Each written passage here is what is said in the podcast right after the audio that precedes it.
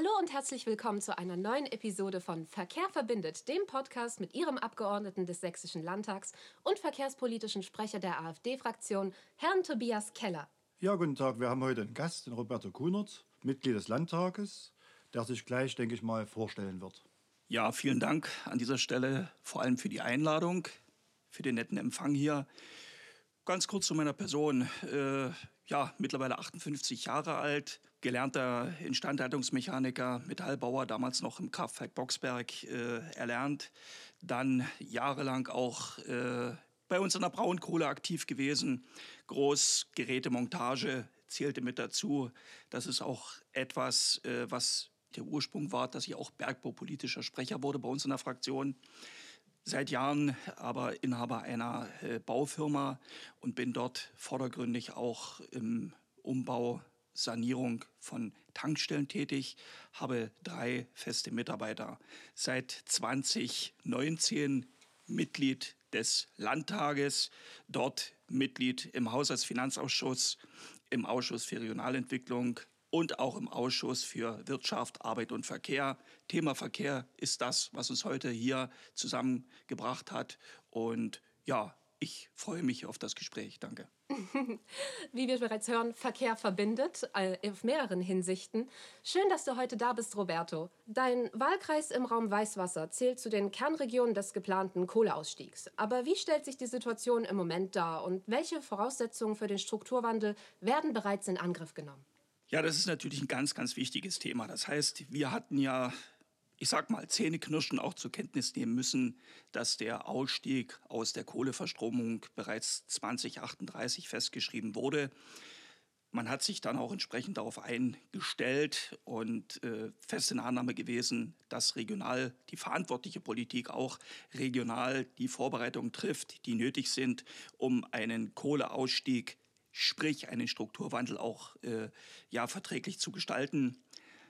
Wir haben ja bereits in den 90er Jahren einen gewaltigen Einschnitt hinnehmen müssen. Es wird ja auch immer davon gesprochen, die Lausitz wäre eine Art Modellregion für den Strukturwandel. Dem ist aber nicht so.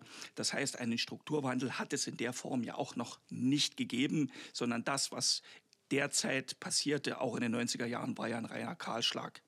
Schaut man sich aktuell die Situation an, muss man von der Befürchtung ausgehen, dass es sich wieder ähnlich darstellen wird. Das heißt, die in Aussicht gestellten Gelder für den Strukturwandel werden jetzt über ja, auch hinter verschlossenen Türen gegründeten, konstituierenden und äh, verhandelnden regionalen Begleitausschüssen äh, vorgenommen, wo es doch meiner Meinung nach und selbst die Industrie- und Handelskammer in Dresden hat das bestätigt, zu Verwerfungen kommt. Ich will mal ein Beispiel anführen. Es werden beispielsweise Gelder äh, bewilligt, 5 Millionen Euro für den Ausbau des Görlitzer Tierparks. 36 Millionen soll die Stadt Görlitz erhalten für neue Straßenbahnzüge. 16 Millionen Euro fließen für die Sanierung eines Kulturhauses nach Bischofswerda. 20 Millionen soll die Stadt Hoyerswerda bekommen für die Sanierung des Lausitzbades.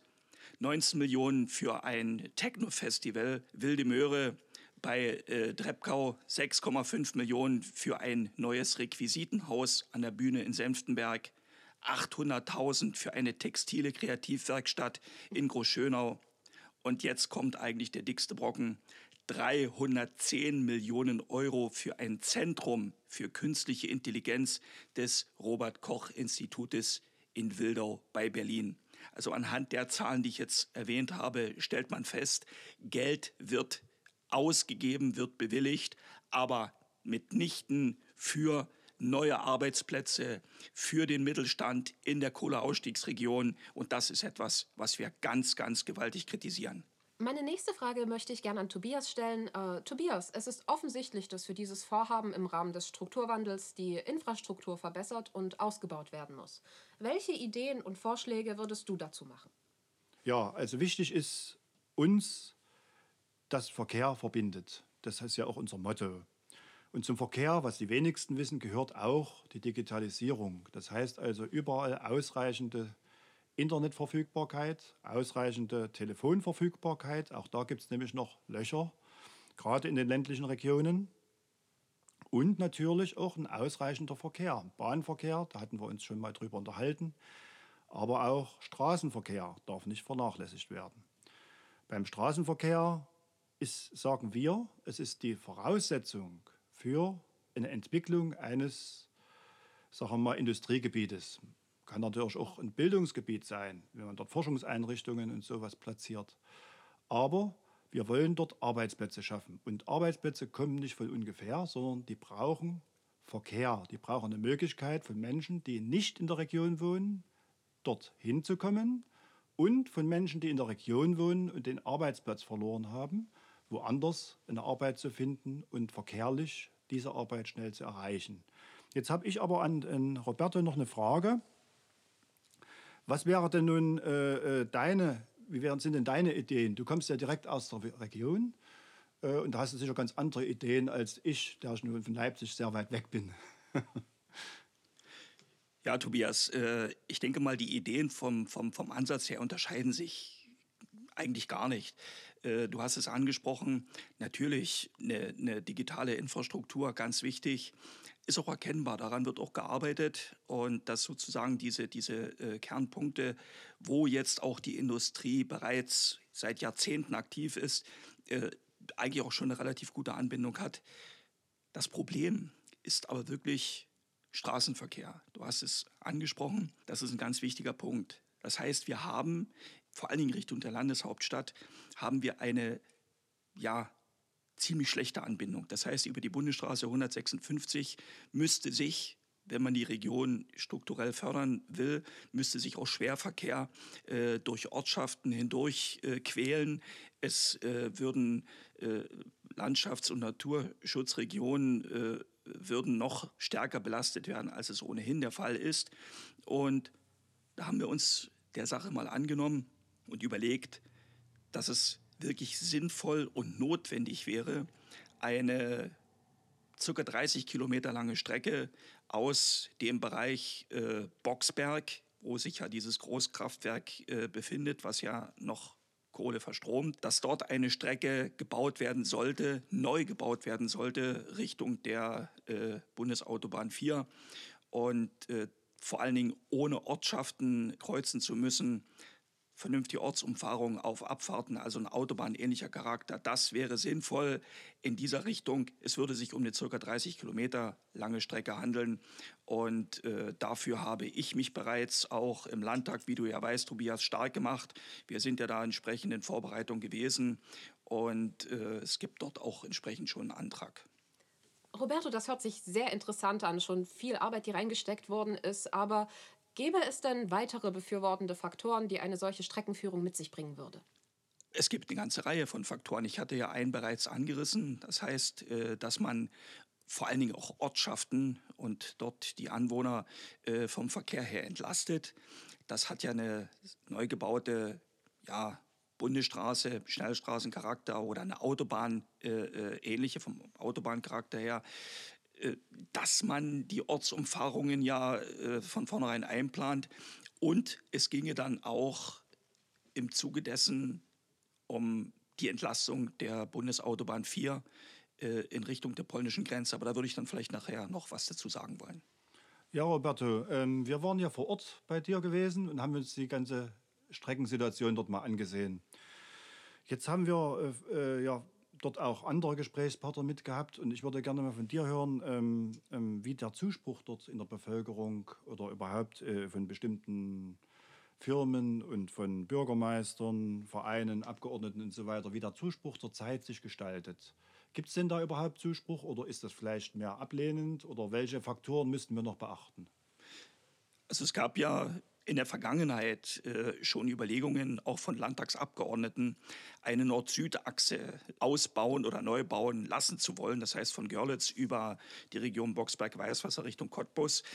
Ich bin aber der festen Überzeugung, dass da eine Bedarfsanalyse äh, entscheiden würde, dass das nicht so äh, optimal wäre. Wir brauchen eine direkte Anbindung schnell in Richtung der Bundesautobahn 4 in Richtung Dresden und ja, in dem Zusammenhang habe ich natürlich auch mit äh, lokalen Bürgermeistern gesprochen. Ich war äh, beim Bürgermeister Boxberg, die ja direkt betroffen sind von einer möglichen Deindustrialisierung ihrer Ortschaft.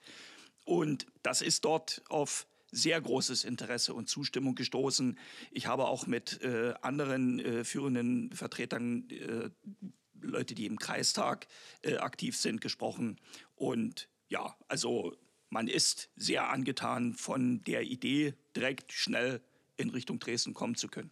Roberto, bitte entschuldige meinen Einwand diesmal, aber trotzdem bliebe diese Region auch mit einem soliden Strukturwandelprogramm ein, nimm es mir nicht übel, aber ein provinzielles Randgebiet. Also warum sollte gerade dein Wahlkreis eine autobahnähnliche Anbindung bekommen? Das ist eine berechtigte Frage, die ich auch gern beantworten möchte. Wir befinden uns ja auch unmittelbar äh, in Grenznähe zu Polen und natürlich hat es auch äh, mit den polnischen Nachbarn Gespräche gegeben. Und dort äh, habe ich festgestellt, dass man ein europäisches Projekt anstrebt, nämlich aus einer äh, sehr, sehr prosperierenden Region, nämlich die Region Posen, eine äh, Trasse bauen lassen zu wollen, die auf direktem Wege Richtung Dresden, Richtung West- und Süddeutschland, West- und Südeuropa sich bewegen kann und sollte. Und auf dieser Trasse wären wir in der glücklichen Situation, Anrainer sein zu können. Und diese Gespräche werden momentan ganz äh, intensiv geführt. Und es wird auch Thema einer Anhörung im Sächsischen Landtag sein, wo die polnischen Nachbarn ihre Position dann auch darstellen. Ja, das klingt ja hervorragend für dich als Anrainer. Wir würden natürlich im Landtag, müssen wir natürlich dann äh, auch die Voraussetzungen schaffen.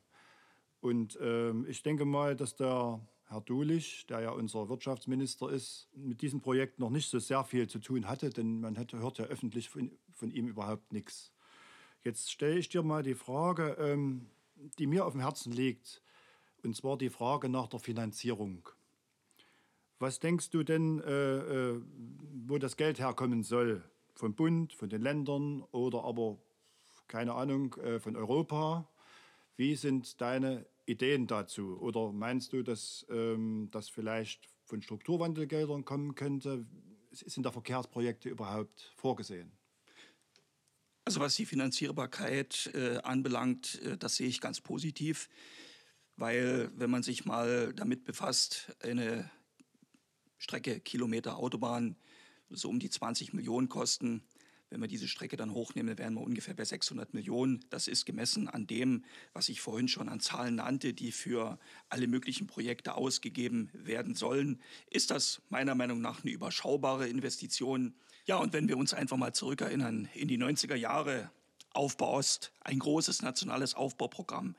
Da wurden doch innerhalb weniger Jahre alle maroden Autobahnen auf dem Gebiet der ehemaligen DDR komplett neu gebaut und auch noch weiter gebaut. Und wenn ich dann beispielsweise unsere Region nehme, den Kreis Görlitz, äh, da wurde sogar ein Tunnel durch die Königshainer Berge äh, äh, vorangetrieben, um die Anbindung an die polnische Autobahn auch herstellen zu können. Also das würde mich nicht überzeugen, wenn man mir sagen würde, dafür wird sich um eine große Aufgabe Kohleausstieg handelt. Von daher keine Argumentation, zu wenig Geld, wir wollen das Ding umsetzen und daran arbeiten wir. Das ist ein wundervolles Schlusswort. Ich bedanke mich an unseren heutigen Gast, Herrn Roberto Kunert, Mitglied des Sächsischen Landtages. Wenn Sie weitere Fragen an Herrn Roberto Kunert haben, zum Beispiel äh, weitere Informationen zur Realisierung der Strecke Poznan-Dresden, dann schreiben Sie ihm doch gerne eine E-Mail unter roberto.kunert.slt.sachsen.de oder an unser Büro. Vielen Dank an Tobias, dass du heute auch wieder da warst.